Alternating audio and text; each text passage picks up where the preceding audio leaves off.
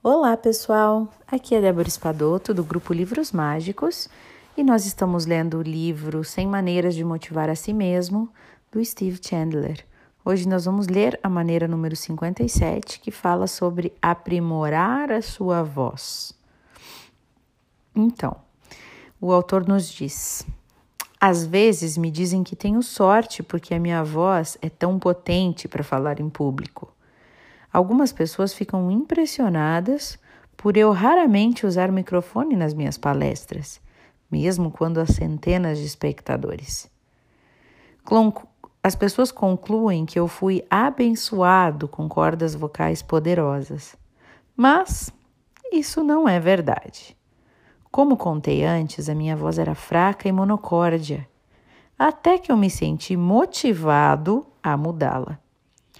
E dois momentos me inspiraram a aprimorar a minha voz. O primeiro foi uma entrevista que li anos atrás com o astro de cinema Richard Burton, dono de uma das vozes mais impressionantes de todos os tempos. Burton dizia que a voz era o, era o seu ganha-pão e por isso, todas as manhãs, no chuveiro, ele cantava para exercitar as cordas vocais. Outra dica que me inspirou foi a do ator Tony Handel, que contou em um programa de TV como que ele desenvolveu a voz melodiosa que era sua marca registrada. Ele disse: "Eu fiz aula de canto lírico. Eu descobri que cantar ópera era a melhor técnica para soltar a minha voz no palco. Nunca mais me esqueci dessas duas entrevistas e todo dia eu ligo o rádio do carro e começo a cantar.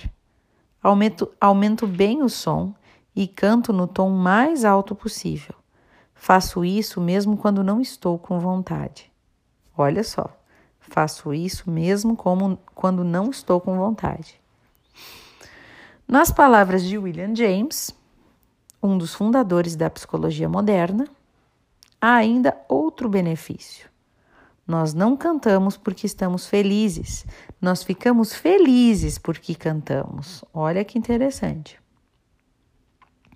Isso é legal, né, pessoal? Normalmente as pessoas esperam se sentir bem para então se sentir bem, ficar bem, né? Elas não vão lá, procuram ficar bem para então se sentir bem. Vocês já perceberam que é assim? A pessoa tá lá meio cabisbaixa, daí ela fica, continua cabisbaixa. Ela espera algo mudar ela começar a se sentir melhor para então ela fazer coisas para se sentir melhor, né?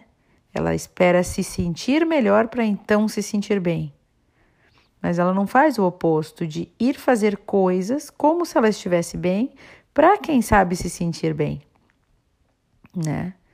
Às vezes a gente é capaz de desmarcar um compromisso, é, de se afundar ainda mais na nossa chatice ou na nossa, numa, no nosso mau humor ou no nosso mal-estar, na nossa depressão, é, porque a gente está sentindo aquilo. Ah, fiquei mal-humorado, fiquei irritado, fiquei oh, brabo com alguma coisa, tô irritado e aí já desmarco um compromisso à noite. E aí aquele compromisso podia justamente te ajudar a sair daquela vibe. Mas não é assim que a gente funciona? A gente age de acordo com o sentimento que está dentro. Mas a gente não parece que não consegue tirar aquele chip, né, aquela cegueira do sentimento e agir em prol de uma vibe melhor, de uma vibração mais positiva. Isso acontece, aconteceu comigo aí nas férias. Um dia lá eu estava estressada, que eu não conseguia resolver uma coisa, já desmarquei um compromisso na noite. E aí mais tarde, quando passou aquela irritação, eu pensei, poxa, agora estou eu aqui olhando para as paredes, né? E a pessoa lá, a gente podia ter se encontrado, podíamos ter conversado, podia ter passado aquele momento ruim. Mas não, eu me deixei levar por aquele momento de reação que eu tive a partir daquela irritação momentânea. Então, olha como é difícil, né? Por mais que a gente lê, lê, lê, a gente precisa estar sempre atento a nós mesmos, né? Orai e vigiai. Esteja atento e não te deixa levar, né, tanto pelas emoções.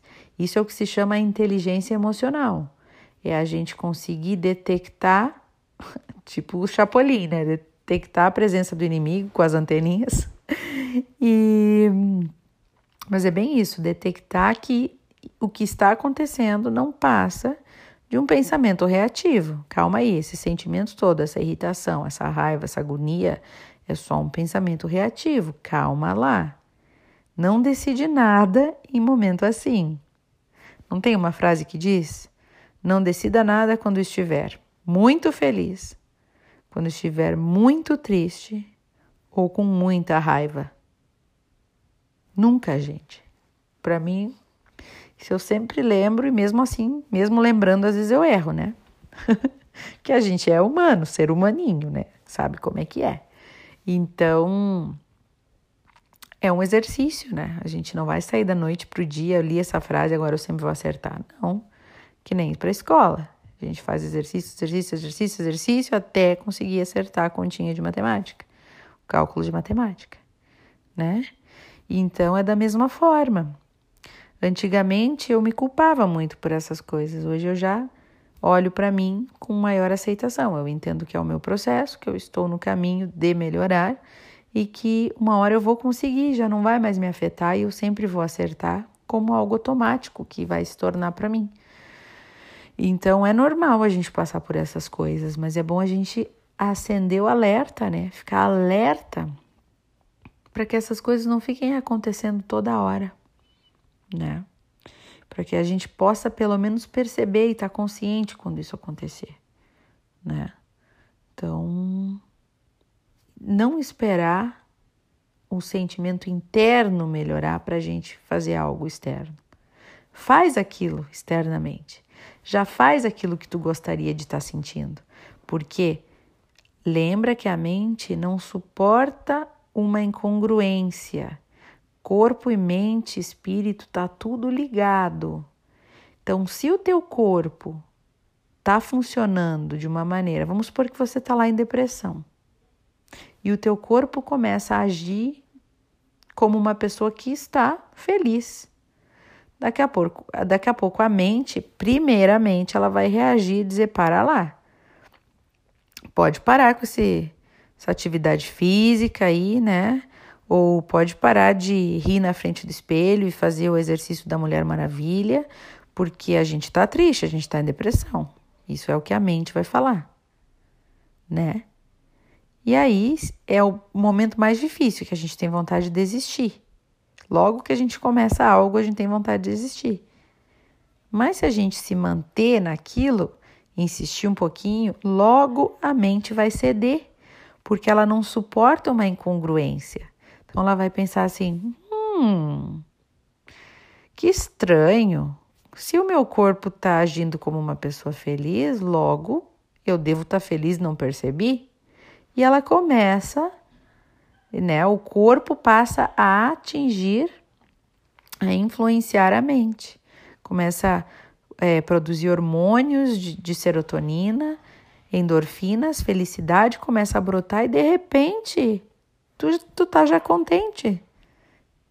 E o único esforço que tu fez foi externo, foi físico. Então as duas coisas precisam estar alinhadas junto com o espírito, é corpo, mente e espírito. E uma maneira de conseguir isso é através do corpo, né? É a partir do que o corpo é, proporciona.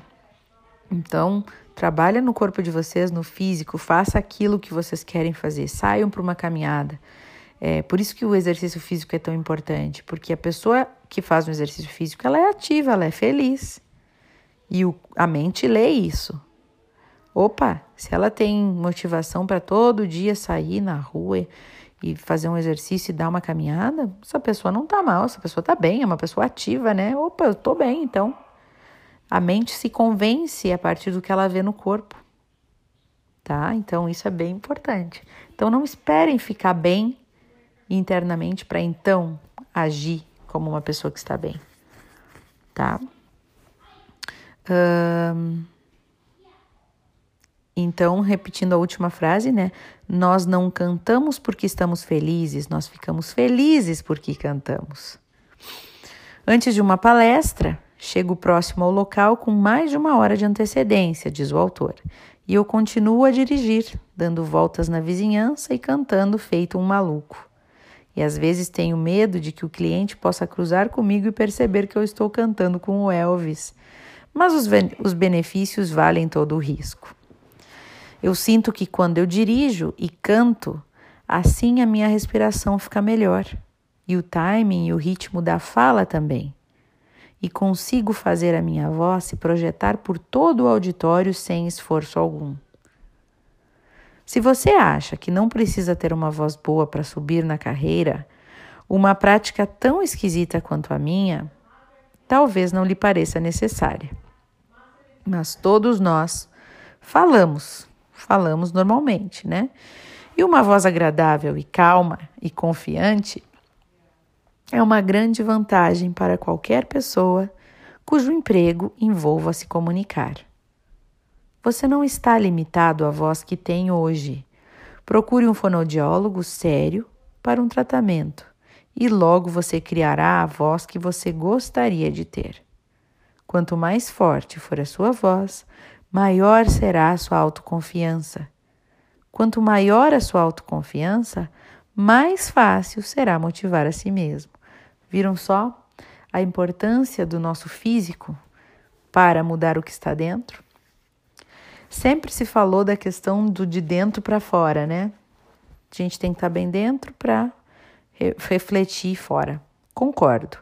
Mas, ultimamente, se tem feito estudos de que o que está fora também pode influenciar o que está dentro, que tudo está ligado.